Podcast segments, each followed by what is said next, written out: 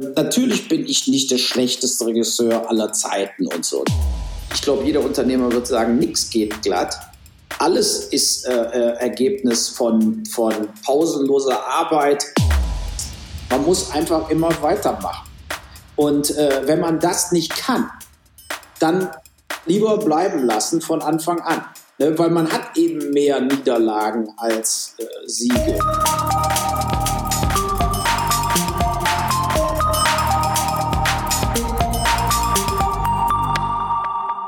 Hallo und herzlich willkommen. Hier ist die Zukunft der Kreativität.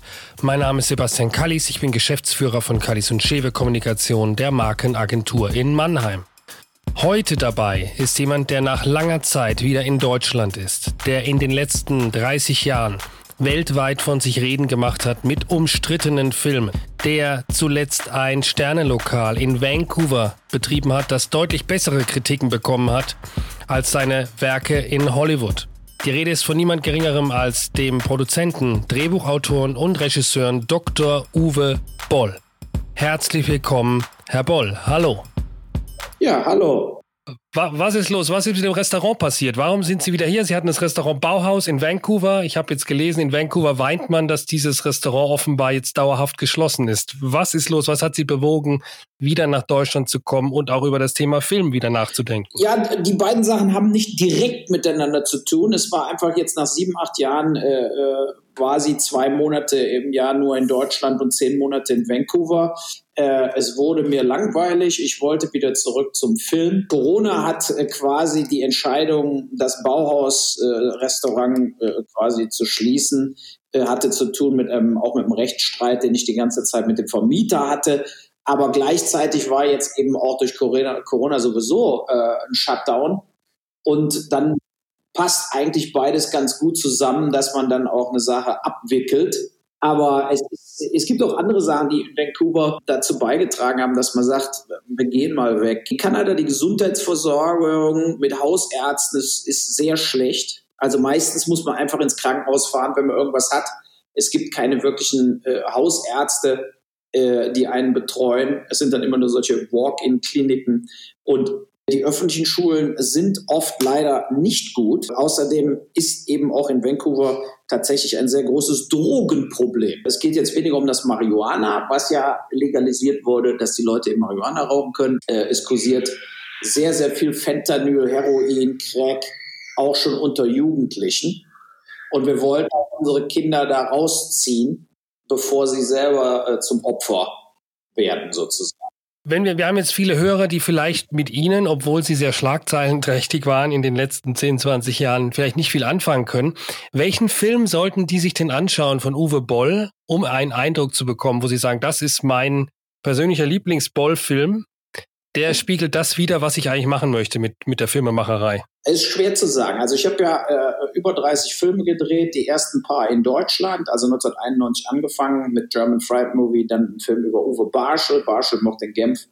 Äh, dann bin ich nach Amerika gegangen, habe da die meisten meiner Filme gedreht, bin dann zwischendurch einmal zurück und habe den Max Schmeling-Film gedreht mit Henry Maske und Heino Ferch. Max Schmeling sinkt zu Boden. Es war ein unfairer Schlag. Der Ringrichter muss jetzt entscheiden. Sieg durch Disqualifikation. Der neue Champion, Max Schmeling. Wenn du dich beweisen willst, Max, dann, dann verteidigst du den Titel. Und äh, berühmt, berüchtigt wurde ich durch diese Videospielverfilmungen. Äh, House of the Dead, Alone in the Dark, Blood Rain, Far Cry mit Till Schweiger, Dungeon Siege mit, äh, mit, mit äh, Jason Statham. Ich verändere die Grundmauern der Welt. Dein König braucht dich. Jetzt braucht mich meine Frau, falls sie noch lebt. Es ist einfach so, dass ich damit natürlich, sagen wir mal, wirtschaftlichen Erfolg hatte und auch bekannt wurde. Aber die Filme, die mir mehr am Herzen liegen, sind meine, äh, sind mehr so politische Filme. Rampage, äh, Assault on Wall Street. Sicherlich der stärkste Film ist vielleicht Darfur, über diese Massaker da im Sudan, die da stattgefunden haben. Sehr harter Thriller, Actionfilm.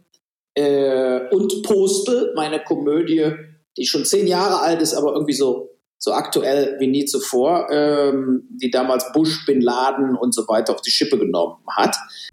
Letzte Frage. Was ist der Unterschied zwischen einer Ente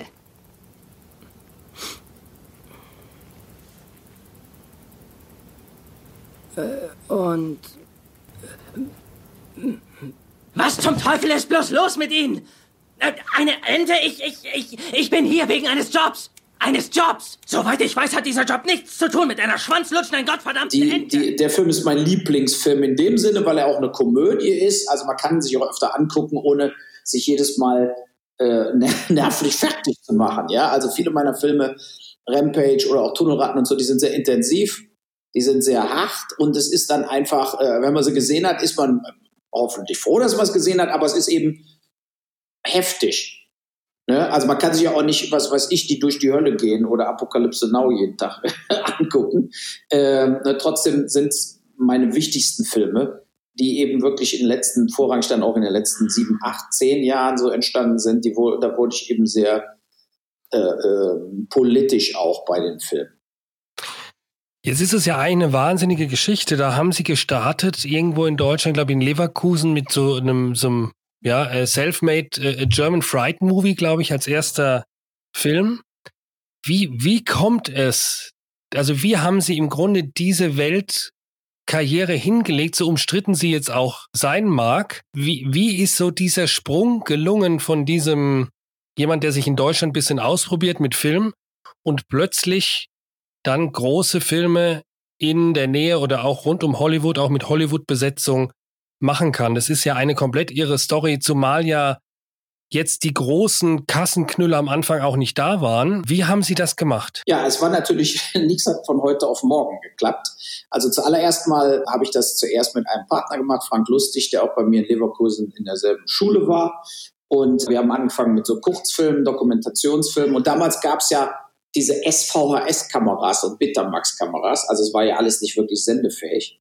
Und dann irgendwann haben wir gesagt, es geht nicht mehr weiter, wir müssen einfach mit 16 mm oder 35 mm äh, was drehen. Und da war German Fright Movie, ich fand Kentucky Fright Movie gut und lustig. Das war sozusagen so die erste Idee. Der Film verkaufte sich dann an die Ufer, der lief auch gar nicht so schlecht im Kino. Die haben dann den Film Barsche produziert. Und dann kam ich erstmal in so eine Sackgasse, habe das Studium fertig gemacht und wurde dann erst bei der Westcom in Dortmund angestellt und dann hinterher bei Taunus Film in Wiesbaden. Und da habe ich sehr viel auch Produktion gelernt. Kleine Sekunde. I'm here in a podcast. It has to be silent outside now. Ja. So. Äh, mein Gott. Ja. Klingt wie bei Tunnel Rats ein bisschen, ne? Ja, genau. Das ist so der, der, der Tunnelkrieg im Flur. Ist aber immer so. Immer wenn ich irgendwas habe, ohne dass sie das überhaupt wissen, fängt, macht, äh, geht alles außer Kontrolle und alle brüllen nur noch. So, und dann bei Taunus-Film habe ich eigentlich äh, hier in Wiesbaden, und ich bin ja hier in Mainz auch irgendwie in der Ecke hängen geblieben dann, ist äh, sehr viel äh, Erfahrung gekommen im Bereich Produktion. Und äh, ich habe dann angefangen, eben auch Geld am Kapitalmarkt äh, zu sammeln über diese Filmfonds, um meinen ersten Film dann im Jahre 2000 in, in ich dachte, in Hollywood zu machen, aber das hat nicht geklappt, sondern stattdessen dann in Vancouver ich will keine Werbung machen für, ich habe ja mal so ein Buch geschrieben, ihr könnt mich alle mal, irgendwie äh, Tatort, Schreibtisch äh, ist dieser Verlag. Und da kann man das mal on Detail lesen, wie das so Step by Step so äh, vorangegangen ist. Da kann man natürlich schlecht jetzt äh, mhm. zehn Minuten erklären. Aber es war ein langfristiger Weg und dann kam sozusagen Dynamik rein durch diesen Film House of the Dead. Dieser Zombie-Film, die Verfilmung von diesem Videospiel House of the Dead, 2002, äh, hat dann weltweit irgendwie 25 Millionen Dollar eingespielt und nochmal 25 Millionen irgendwie im Bereich Videoumsatz gemacht. Also es ist viel, also der war erfolgreich. Und dann wurde es einfacher für mich, Geld aufzutreiben. Aber erstmal nur, wenn ich weiter Videospiele äh, quasi umsetzen mhm. würde. Ne, und so kam es dann zu Alone in the Dark. Ich bin ja gar nicht der riesen Videospieler, aber ich habe mich dann natürlich in dem Markt umgetan, geguckt, welche Games kann man überhaupt kaufen, welche Games eignen sich für eine Verfilmung, welche Games kriegen irgendwie Geld zusammen, also, also machen Umsatz. Und der Sache bin ich dann drei, vier Jahre treu geblieben. Und so kam es zum äh, zu dieser Hollywood-Karriere.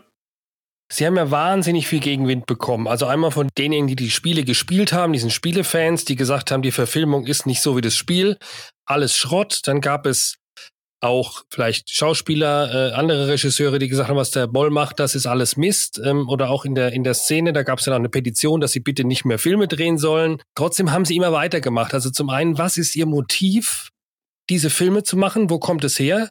Sie haben ja auch, glaube ich, Betriebswirtschaft studiert, Literaturwissenschaft studiert, ähm, also nur so ein bisschen in der Nähe des, des, des, des Business. Ähm, wo kommt dieses Motiv her und wieso haben Sie immer weitergemacht? Trotz des Gegenwinds, ne?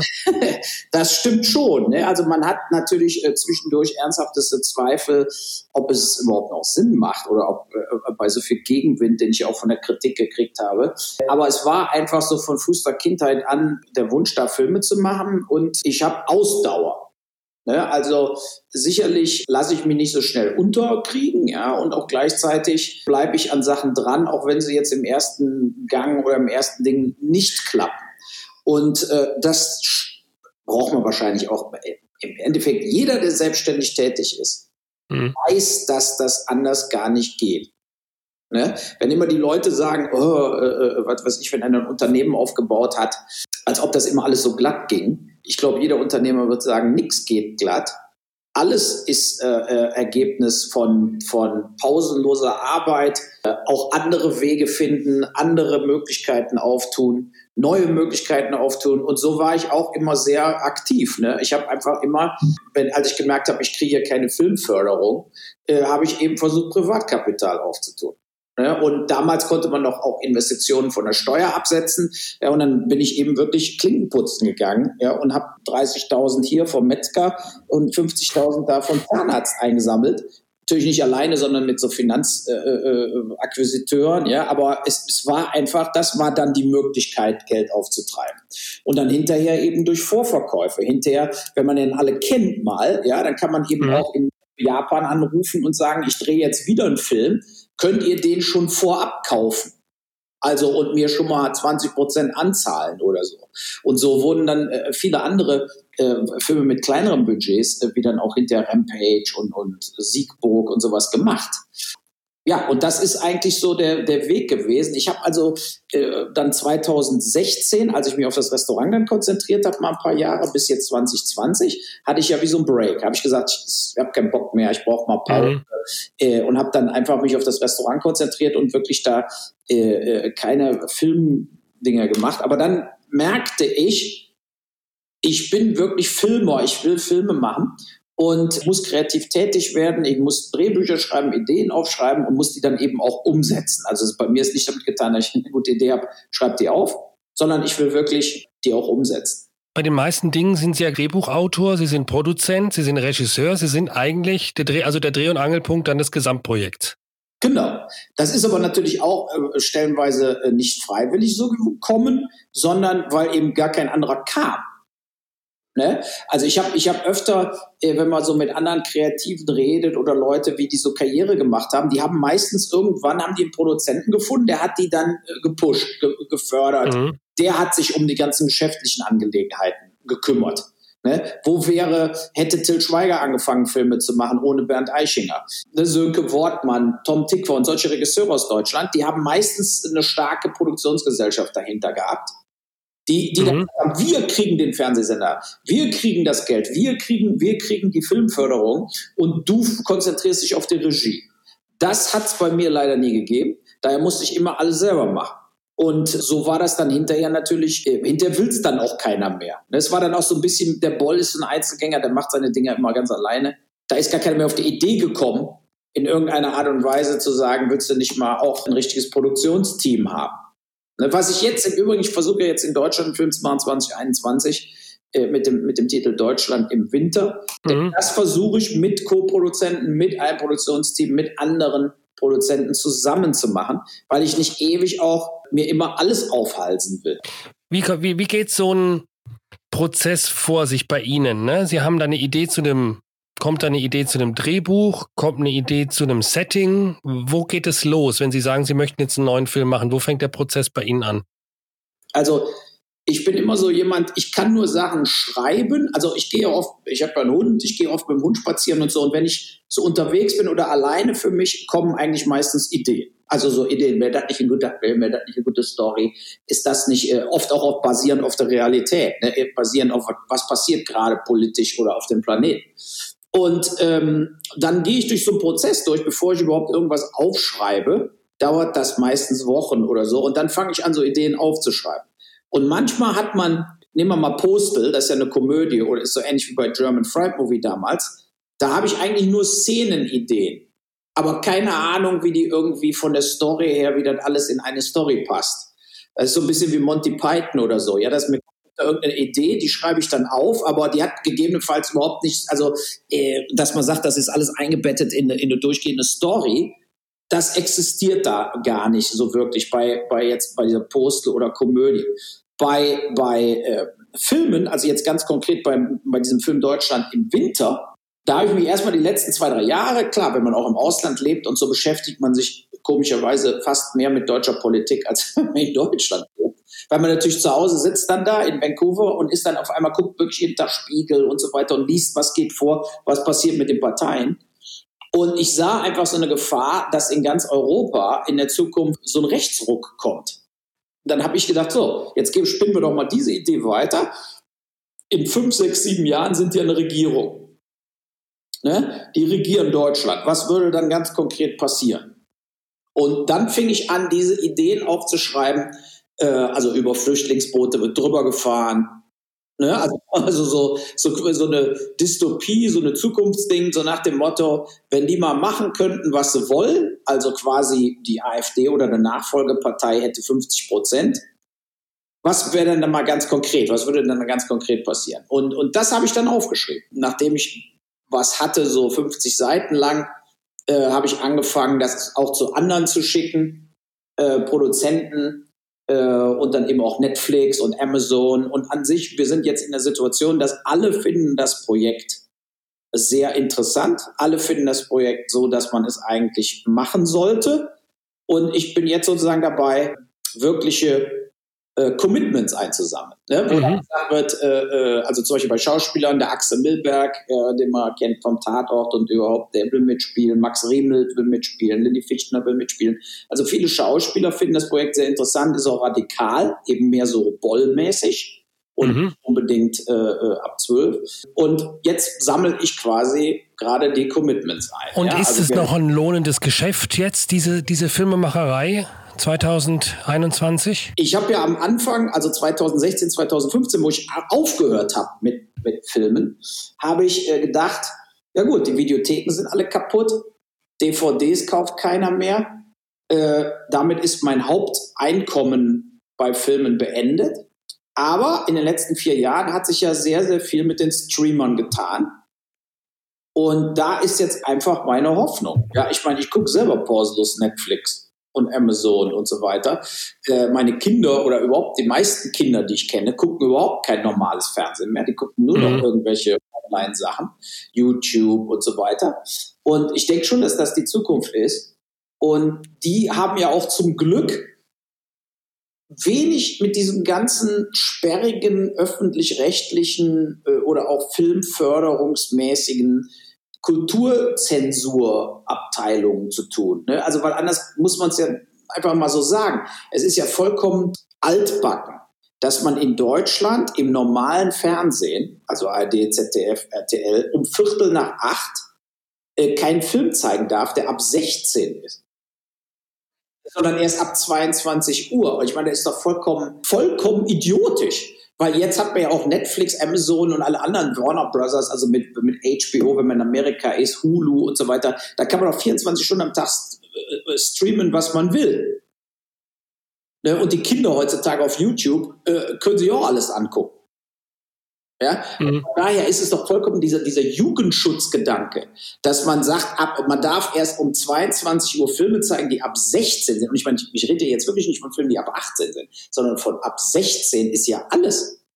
Also jeder gute amerikanische Film ist nicht ab 12, sondern ab 16. Ne? Also und warum kann man nicht um Viertel nach acht der Pate zeigen?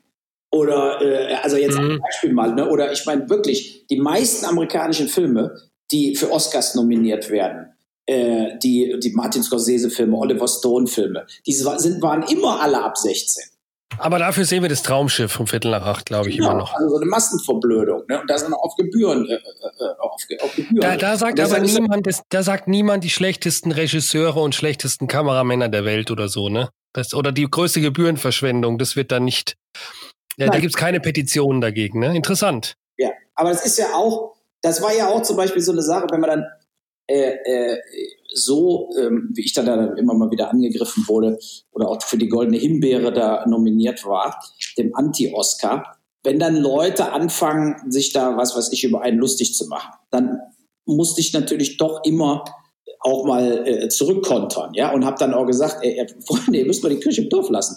Genau, wie Sie gerade sagen, die Traumschiffregisseure oder die anderen 5 Millionen, äh, was weiß ich, 500.000 Regisseure weltweit, die rumlaufen, die kein Mensch kennt. Die werden auch nicht für eine Goldene Himbeere nominiert. Die spielen nämlich überhaupt gar keine Rolle. Nirgends. Ja, und das ist ja so eine Sache. Ich meine, wer, wer hat alles die Goldene Himbeere? Selbst Steven Spielberg hat schon mal die Goldene Himbeere gekriegt. Und äh, die Goldene Himbeere kriegen nur Leute, die anerkannt sind in dem Sinne als A-List-Leute. Also als Leute, die tatsächlich Filme machen oder gemacht haben, die weltweit laufen. Und äh, das haben ja nun mal meine Filme. Also die meisten Leute, die in Deutschland irgendwelche Filme drehen, die sind dann froh, dann läuft dann zweimal bei ZDF und das war es dann. Ja, aber meine Filme laufen bei HBO, bei Showtime, äh, Teleglobo in Brasilien, von, von Tokio bis Australien sind meine Filme, haben immer haben sich immer verkauft und sind überall hin verkauft worden. Und wer und Sie haben noch immer die Rechte daran, korrekt? Ja, ja, gut, die Rechte sind natürlich oft langfristig verkauft, ja, aber äh, trotzdem äh, halte ich natürlich die Urheberrechte von den ganzen, von den ganzen Filmen. Und äh, äh das ist natürlich eine super Sache. Ja, man muss natürlich aktiv bleiben und sagen, hier eure Lizenz läuft ab, ihr müsst dann mal wieder neu bezahlen äh, oder wie auch immer oder wolltet ihr jetzt noch mal kaufen. Aber zum Beispiel Netflix auch in den USA hat, glaube ich, im Moment sechs oder sieben Bollfilme drauf das ist ja eine Sache, wo man, wo man einfach mal sagen muss, ihr redet hier auf einem ganz anderen Level. Natürlich bin ich nicht der schlechteste Regisseur aller Zeiten und so. Das ist einfach ein Riesen, man muss ja immer mit, mit Superlativen arbeiten, auch als Filmkritiker oder. Aber dadurch sind sie auch weltberühmt, ja? Durch dieses Label. Ja, genau. Also, äh, das, das, also sonst hätten sie sich gar nicht so sehr damit beschäftigt überhaupt mit dem Namen, ne? wenn, die, wenn die Filme keiner zur Kenntnis genommen hätte vorher. Ne? Also es kommt ja auch immer darauf an, mit was wird man verglichen. Ne? Wenn man jetzt meinen Film Schwerter des Königs mit Jason Statham vergleicht mit Herr der Ringe, ja, Herr der Ringe ist größer, besser, erfolgreicher, gut. Ne? Aber wenn man mal einfach Schwerter des Königs sieht als normalen Film mit super Besetzung und den man nicht vergleicht mit den absoluten Meisterwerken oder Klassikern aus irgendeinem Genre, dann ist das einfach ein guter, solider Abenteuer, Fantasy, äh, äh, der auch dementsprechend von RTL bis äh, Sky verkauft wurde. Ja, also von daher ist das, äh, das ist bei mir leider auch öfter vorgekommen, dass meine Sachen immer dann verglichen werden mit irgendwelchen totalen Klassikern. Und natürlich kommt man da nicht mit. Hat man da während, also wenn diese, Sie haben den Film fertig, der geht raus, es kommt diese Kritik, äh wie gehen, also wie hat man das empfunden oder wie haben Sie das empfunden? Ist es nicht doch verletzend und man geht deshalb auch in diese, sagen wir, in diese aggressive Haltung nach außen oder war die Haltung, die haben mich sowieso komplett missverstanden? Die, die kapieren es nicht. Ist das, also, wie, wie sind Sie damit umgegangen? Weil letztlich hat sie ja natürlich auch die Reaktion darauf nochmal populärer gemacht. Ja, ja aber man, man geht durch Phasen durch. Ne? Man geht durch Phasen durch, dass man irgendwie denkt, ich will die alle noch äh, gewinnen für mich, ich will die, dass die, die ihre Meinung ändern und man versucht da Gespräche auf der niedrigsten Ebene und höchsten Ebene zu führen, ja, und sagt, ich bin falsch bewertet, ich muss da wieder neu, müssen sich Leute mal mit meinen Filmen wirklich beschäftigen und nicht immer nur aus dem Internet irgendwie einen Trailer gucken und dann sagen, der ganze Film ist scheiße. Ist ja übrigens auch oft bei meinen Filmen gemacht worden. Mhm. Und, ähm, und dann geht man durch so eine kämpferische Sache, dass man aggressiv ist äh, und dann geht man wiederum eigentlich intern auch für sich natürlich durch äh, so eine deprimierende äh, depressive Phase, ne, wo man einfach denkt, was, wieso sehen die das denn so? Also ich verstehe das einfach gar nicht. Ich bin auch nicht blind. Ne? Und ähm, Aber am wichtigsten ist, also so als Tipp, wenn man da irgendwie so durchkommen will, durch so einen, so einen äh, so eine Shit, äh, Shitstorm, ja, glaube ich, ist es, ist es am besten, äh, es zeitlich zu limitieren. Ne? Also mhm. ich habe zum Beispiel dann immer dafür gesorgt, dass ich pro Tag mich einfach nicht länger wie eine halbe oder dreiviertel Stunde mit diesen komischen, sagen wir mal, Negativkampagnen auseinandergesetzt habe. Und dann sind die auch verschwunden für Sie persönlich, die Kampagnen, ne? Genau. Man macht dann einfach weiter, man arbeitet schon am nächsten Projekt und äh, äh, überlegt sich, wie kriege ich das geregelt und man äh, äh muss dann einfach ähm, drüber wegkommen. Und das geht eben nicht, wenn man da sitzt und sich den ganzen Tag nur so ein Zeug durchliest. Dann denkt man natürlich, äh, das kann ja nicht wahr sein.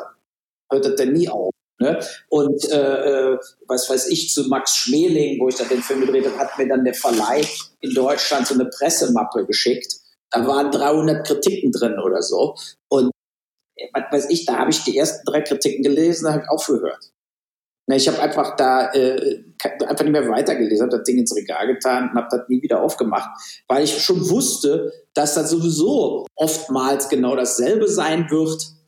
Und ich verpulver jetzt einfach nicht meine Zeit und lese dann noch 200 Seiten, die sowieso alle, was weiß ich, die DPA hat eine schlechte Kritik geschrieben, dann steht das in 100 Tageszeitungen. Das heißt, Sie haben auch an der Arbeitsweise nichts geändert aufgrund des Feedbacks? Oder doch. hat sich doch? Ja, also ich habe äh, viel geändert aufgrund von Kritik. Und äh, die, die, Hauptkritik war ja immer bei diesen Videospielverfilmungen, dass die Story zu platt ist, dass die Dialoge zu platt sind oder irgendwie die Darsteller scheiße sind und so weiter. Und ich das ging es um die Literaturverfilmung.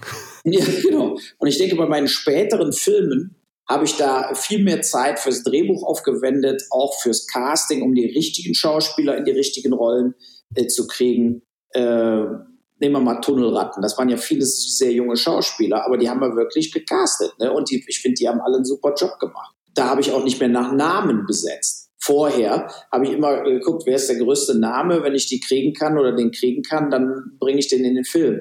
Äh, und das war stellenweise auch verkehrt. Ne? Man, man muss versuchen, die bestmöglichen Schauspieler für die bestmögliche Rolle zu gewinnen.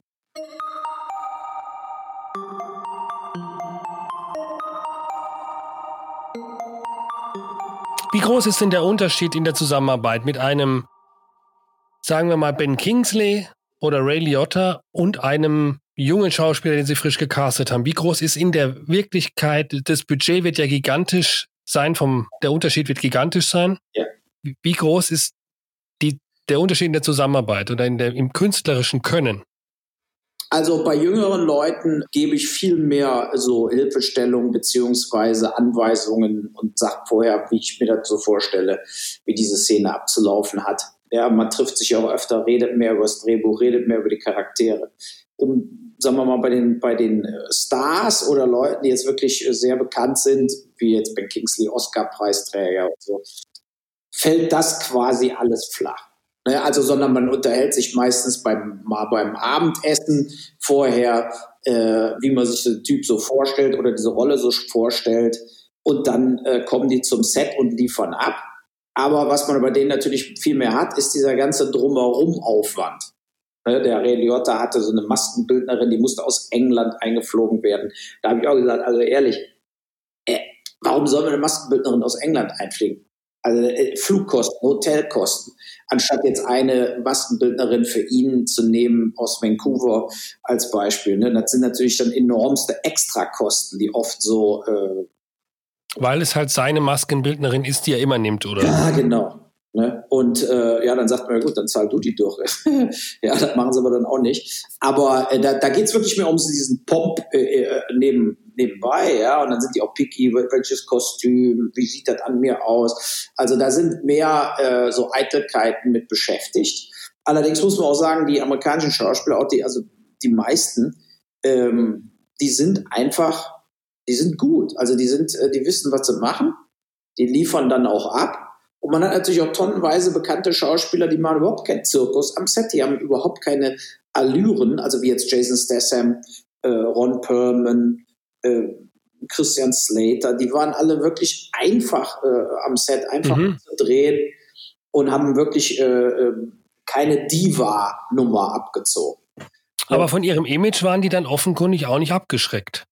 Nö. Also das war auch für die, also ich war selber verwundert oft, äh, dass die überhaupt, überhaupt keine Ahnung hatten äh, über diese ganz negativen Kritiken. Also da haben die überhaupt nicht zur Kenntnis genommen. Das war natürlich positiv.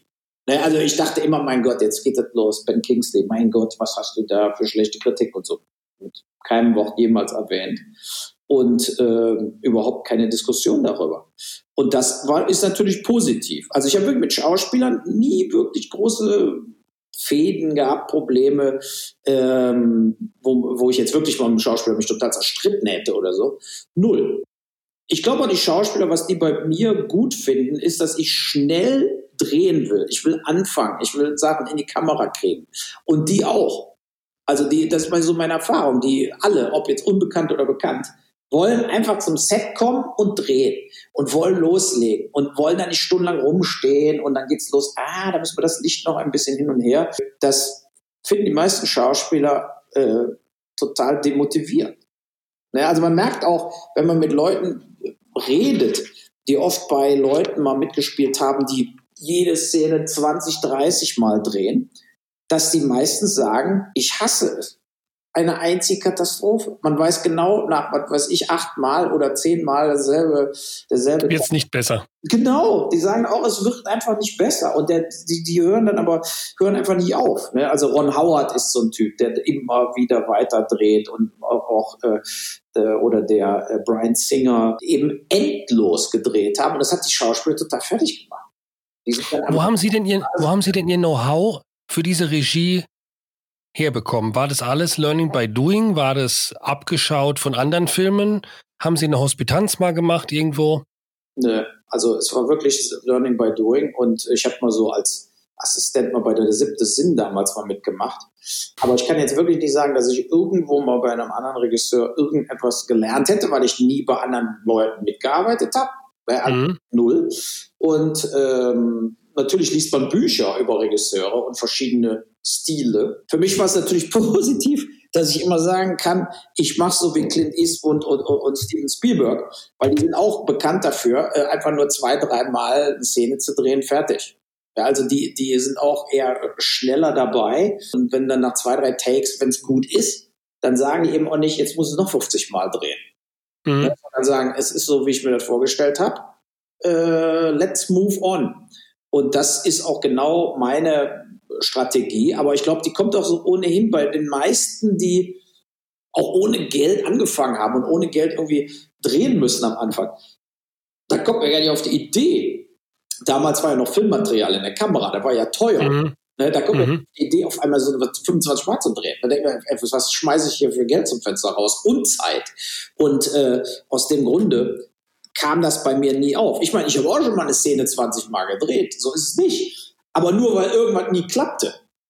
Ne? Und mhm. wirklich nicht klapp, geklappt hat. Irgendwie so. Also ein Trick oder eine, eine, was weiß ich, eine, eine Explosion ging nicht hoch. Einer hat sich nur versprochen oder den Text vergessen. Äh, äh dann dreht man weiter. Ne? Also das ist klar. Aber wenn die jetzt alle liefern und alles ist gut und ich habe genug Nahaufnahmen und ich habe eine schöne, äh, eine schöne Totale gedreht, dann frage ich mich ja, also warum soll ich nicht fertig und weiter geht's und dann die nächste Szene drehen. Ne? Und das ist eigentlich vielen Schauspielern sehr angenehm.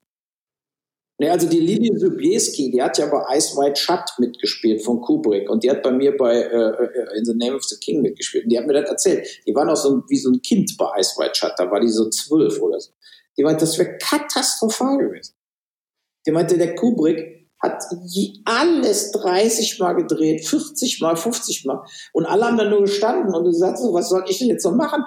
Soll ich jetzt weinen, soll ich schreien äh, und so, nein, machen doch mal genauso wie vorher.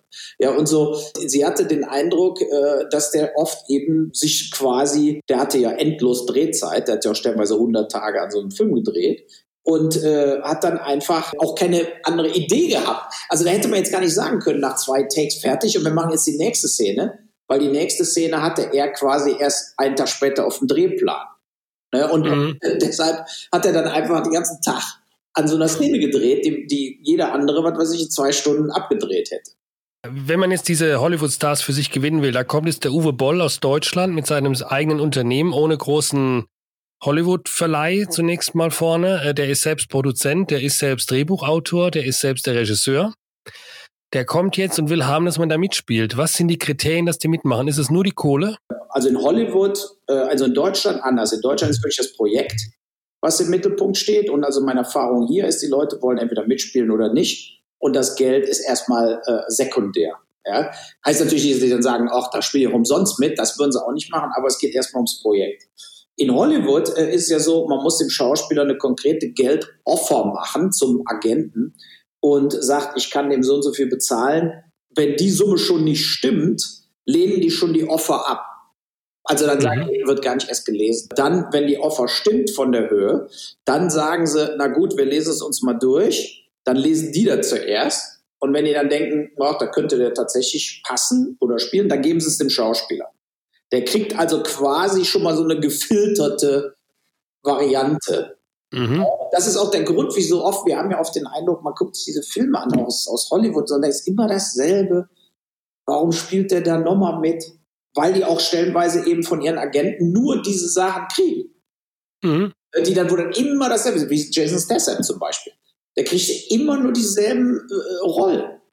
Ob das jetzt Transporter ist oder Fast and the Furious äh, oder Crank. Das ist ja alles immer genau dasselbe. Nur Fast der gleiche Film auch immer, ja. Genau, ne? Action ohne Ende, Autoverfolgungsjagden etc.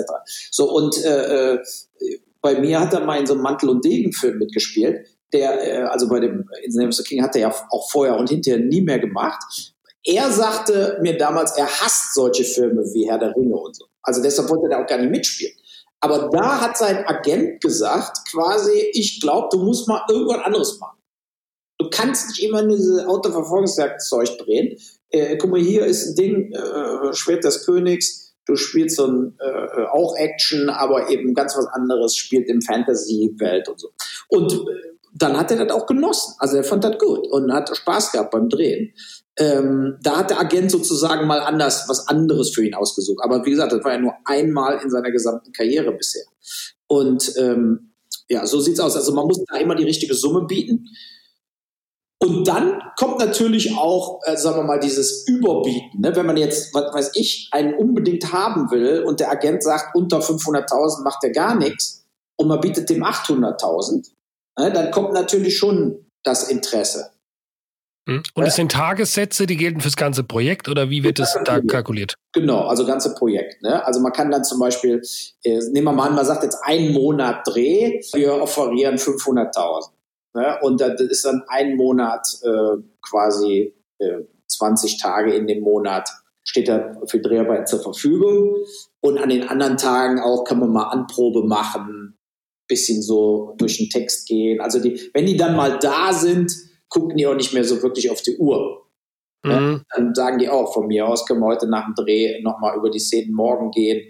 dann sagt er nicht, jetzt mache ich Überstunden, ich will mein Geld. So ist das dann nicht. Ja, dafür kriegt mhm. man ja dann auch ja, im Vergleich zu normalen Menschen so viel Geld in so kurzer Zeit, dass ich das auch lächerlich finden würde. Und Sie haben dann immer, glaube ich, was ich gelesen hatte, mal so Guerilla-mäßig, Sie haben immer geschaut, wer hat gerade auch Luft und kann jetzt gar kein anderes Projekt nehmen und äh, den verpflichten wir dann so ein bisschen, wenn er so zur Rolle passt. Ja, das habe ich, das haben wir öfter gemacht ähm, bei, bei diesen Videospielverfilmungen auch, weil ähm, wenn man jetzt also nehmen wir mal an, ich, wir haben jetzt Anfang Januar. Wenn ich jetzt in Hollywood anrufe und sage, ich will einen Film drehen im Februar, hat Christian Slater Zeit, hat Stephen Dorff Zeit. Wenn die jetzt für Februar noch keinen Film haben, dann kriegen die auch keinen mehr.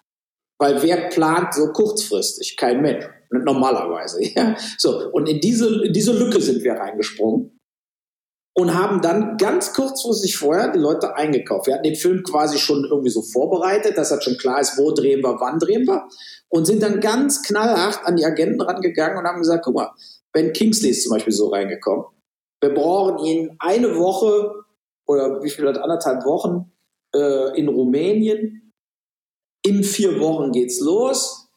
Und da hat er sich dann auch gedacht, komm, die, ich glaube, der hat, der kriegt eine Million. Ne? So, meint, das Geld nehme ich mit. Und dann hat er dann auch gemacht.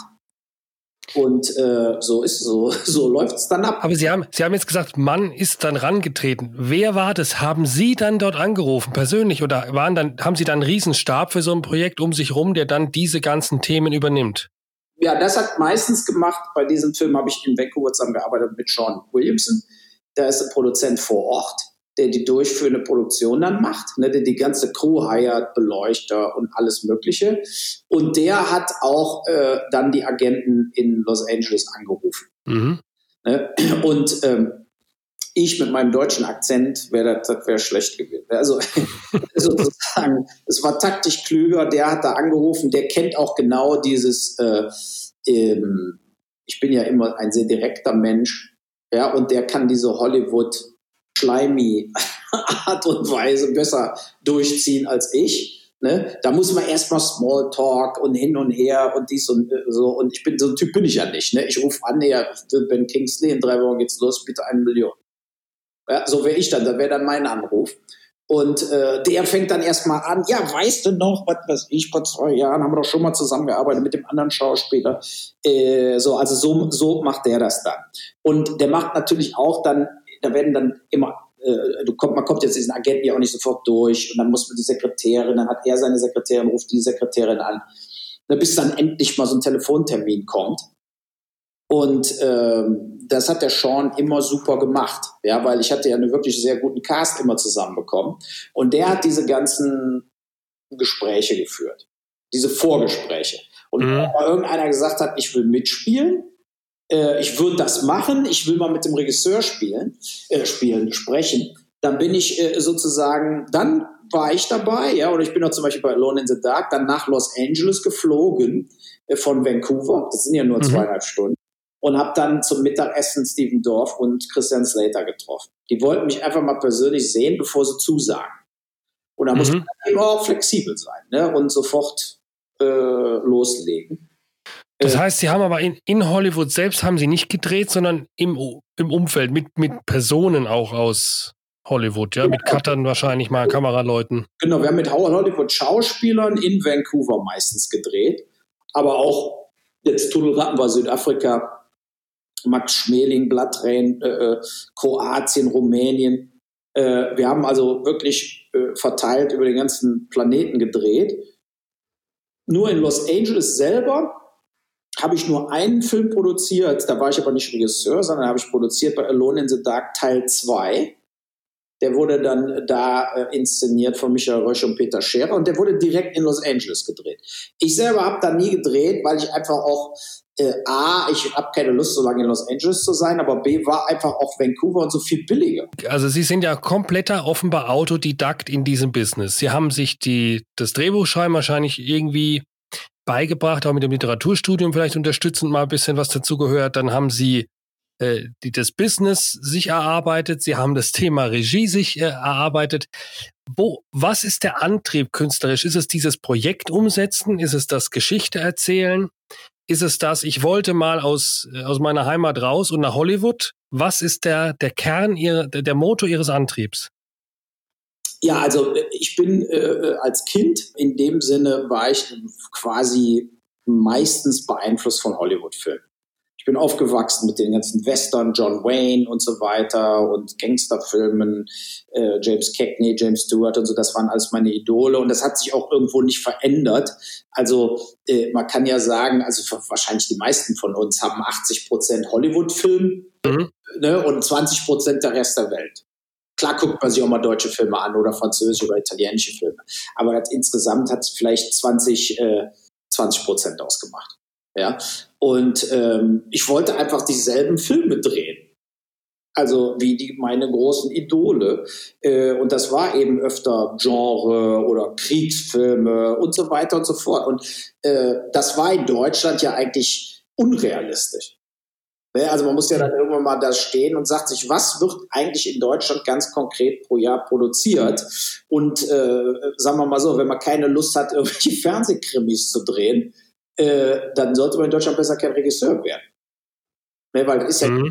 90 Prozent der, der Produktion ist ja von einem Soko zum nächsten Tatort zu der alte Derek, wie auch immer. Also mhm. äh, ja, und ich war einfach, wollte mich auch breiter aufstellen, genremäßig und auch äh, einfach da diesen Idealen auch näher kommen, wo ich mit aufgewachsen bin. Ja, Taxi Driver, äh, Oliver Stone, Salvador Platoon, diese ganzen Filme die haben mich total geprägt und die, da wollte ich wollte so ähnliche Filme machen. Ja, und das war eigentlich so der Antrieb, dann auch zu sagen, ich muss hier weg, ich muss englischsprachig für den Weltmarkt drehen, weil nur ähm, englischsprachige amerikanische Schauspieler sind eben auch weltweit bekannt. Mhm. Was sich übrigens jetzt auch positiv ändert. Ne? Also ich glaube auch durch Netflix vor allen Dingen werden lokale Schauspieler weltweit bekannt. Oder man hat lokale Stories, nehmen wir mal hier Haus des Geldes bei Netflix und solche Produktionen. Ich kannte da keinen von vorher. Mhm. Aber jetzt sind das alles so aus Spanien, jetzt die Gesichter kennt man, das sind ja fast Stars jetzt. Und, äh, und man akzeptiert es ja. auch, solange die Sachen gut gemacht sind. Glaube ich, akzeptieren jetzt auch mittlerweile Amerikaner europäische Produktionen in anderen Sprachen. Das war früher nicht so. Und das hat alles, ist alles durch äh, Streaming gegangen, durch Amazon und, und Netflix. Äh, Kann man auch sagen, dass, dass da eine völlige Machterosion stattfindet, was Hollywood angeht. Wird so, ja auch ihr Business komplett verändern, wahrscheinlich auch vielleicht die Gagen verändern dann künftig, ne? Ja, ich, also man kriegt viele Hollywood-Leute wahrscheinlich auch viel, viel billiger mittlerweile. Und äh, ähm, ich glaube auch natürlich europäische Schauspieler werden dadurch vielleicht auch ein bisschen teurer werden, aber mhm. explosionsartig teurer. Also äh, ich kann mir keinen europäischen Schauspieler vorstellen, der auf einmal 20 Millionen kriegt. Ne, also so wie Will Smith und solche, solche Leute. Ne, ich kann mir aber auch nicht vorstellen, dass ein Will Smith noch 20 Millionen kriegt. Jetzt, ja, weil die einfach mhm. auch nicht mehr diese Einspielergebnisse bringen. Das hat sich alles so ein bisschen verschoben. Und ähm, das ist ja an sich eine gute Sache. Also ich, ich sehe die Zukunft sozusagen halt denke ich, ist positiver wegen auch Netflix und Co., weil man dann eben auch Genrefilme machen kann, man kann härtere Filme machen, man kann lokale Stars aufbauen, die eben hier bekannt sind oder dann eben aber auch weltweit bekannt werden, weil die dann in, äh, in den anderen Ländern auch laufen, die, die Fernsehsendung. Ne? Und mhm. jetzt die, die, die, die Streaming-Sendung. Und das, finde ich, ist eine große Chance. Also, die sollten wir uns auch nicht entgehen lassen. Ne? Also, ich denke, in zehn Jahren werden sicherlich pro Jahr mindestens 100 Produktionen allein von Netflix produziert. In Deutschland. Und nochmal 100 mhm. in Italien und nochmal 100 in Spanien. Und da werden natürlich radikale, laute Bollwerke äh, wahrscheinlich rausstechen können. Ne? Das könnte natürlich Ihre Kalkulation jetzt sein. So ist es auch. Das ist ja jetzt ein bisschen anders als, als äh, äh die, dieses ganze Hierarchiegefüge, was wir über 30, 40 Jahre in Deutschland hatten, wo alles erstmal durch so einen Moral äh, Zensor läuft. Ne? So nach dem Motto, ah, ist das jetzt nicht zu hart, ist das jetzt nicht zu weitgehend, ist das, also passt das auch in unseren Sendeauftrag? Ja, und die Streamer haben eben den Sendeauftrag, äh, dass die Leute äh, Abonnenten werden und Sachen gucken wollen. Das war's. Ja, die müssen ja jetzt kein äh, äh, irgendwie äh, äh, Gremium aus der Kirche und Gewerkschaften noch befriedigen oder so, wie jetzt öffentlich-rechtliche Sender, sondern mhm. äh, die wollen einfach Sachen zeigen, äh, die die Leute sehen wollen. Und ähm, da denke ich, sind meine Filme sicherlich, könnten also gute Einschaltquoten bei denen hier holen. Und klar, man hofft natürlich darauf, dass äh, wenn ich jetzt vielleicht noch zwei, drei richtig fette Hits lande, wird, werden natürlich auch die alten Filme wieder mehr werden. Ja. Also der Antrieb jetzt zu sagen, nach vier Jahren Pause, das nächste soll jetzt mal ein Hit werden, da möchte ich äh, bei Netflix mal weltweit äh, äh ein paar äh, 10 Millionen Downloads, äh, Viewer ja. bekommen. Die Motivation ist bei Ihnen jetzt da. Absolut. Absolut.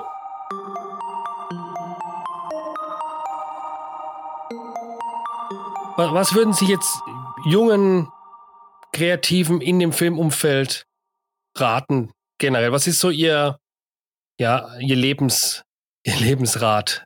Wenn die sich jetzt da tummeln, die sagen, sind junge Schauspieler, sind junge Regisseure, die vielleicht auch nirgends genommen werden, bei denen es ähm, vielleicht auch Probleme gibt, da das ein oder andere Projekt zu realisieren. Was, was können Sie denn für, sagen wir mal, drei Ratschläge für diese Leute, die uns jetzt vielleicht zuhören? Ja, mach es nicht, mach es nicht, wenn, wenn, du, wenn du diese Ausdauer nicht hast und wenn du nicht bereit bist, quasi ähm, gegen viele, viele Wände zu laufen. Ne? Also viele Widerstände brechen zu müssen. Ich kenne so viele, gerade im Schauspielerbereich, ne? die sitzen zu Hause, die sind Kellner, Taxifahrer, wie auch immer und hoffen auf ihren großen Durchbruch und äh, ähm, sind eigentlich total depressiv. Ja, also und das ist einfach, man darf sich davon dann nicht runterziehen lassen. Man muss einfach immer weitermachen. Und äh, wenn man das nicht kann, Also wenn es so ist nach dem Motto, wenn ich es in fünf Jahren nicht geschafft habe, bringe ich mich um, dann lieber bleiben lassen von Anfang an. Ne? Weil man hat eben mehr Niederlagen als äh, Siege in so einer Branche. Ne? Also äh, ich mhm. habe 20 Skripte geschrieben, die sind natürlich nie verfilmt worden und so weiter. Das ist einfach so. Und man muss, da muss man aber auch aus dem System schütteln. Das muss man aus, also ab, abhaken können und weitermachen können. Also man braucht eine, ein, ein gesundes Selbstbewusstsein, ein gesundes Ego.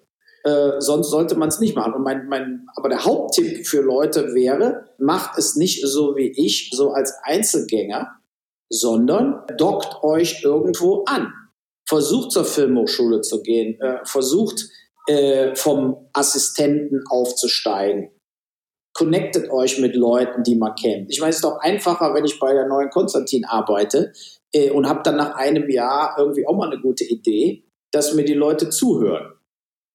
Ne? Mhm. Also äh, das würde ich wirklich den Leuten empfehlen, dass sie versuchen, sich zu connecten und mit anderen zusammen Erfolg aufzubauen. Das ist einfacher als äh, jetzt in meinem Stil so lange gegen die Wand zu laufen, bis er endlich umkippt. So. Das ist auch sehr anstrengend, glaube ich. Ja, ja. Ist, genau. Ne? Es ist, ist, ist, eben auch anstrengend und äh, ich habe da vielleicht eine andere Konstitution auch, aber ich kenne wirklich viele auch und über, über die jetzt 30 Jahre Filme machen, auch Leute, die man so seit zig Jahren kennt, die einfach alle dann ausgestiegen sind, die einfach aufgehört haben. Es ging nicht mehr. Und das äh, will man keinem gönnen und man sollte, also man sollte einfach sich bewusst sein, äh, das ist ja so ähnlich wie jetzt, nehmen wir mal an, ich will jetzt in der Champions League oder ich will in der Fußball-Bundesliga einen Vertrag kriegen, siebenstellig. Ne? Das ist eben auch äh, unglaublich schwer. Ja, das ist also super Fußballer, die dann eben noch bis 16, 17 äh, ihre, ihre, ihre, ihre Clubs dominieren und so, aber dann kommt eben der große Hammer. Ne? Und dann ist man irgendwo mal im Trainingsaufgebot von einem Bundesligist äh, ne, und Zweitligist und dann muss man einfach auf einmal geht es dann doch nicht.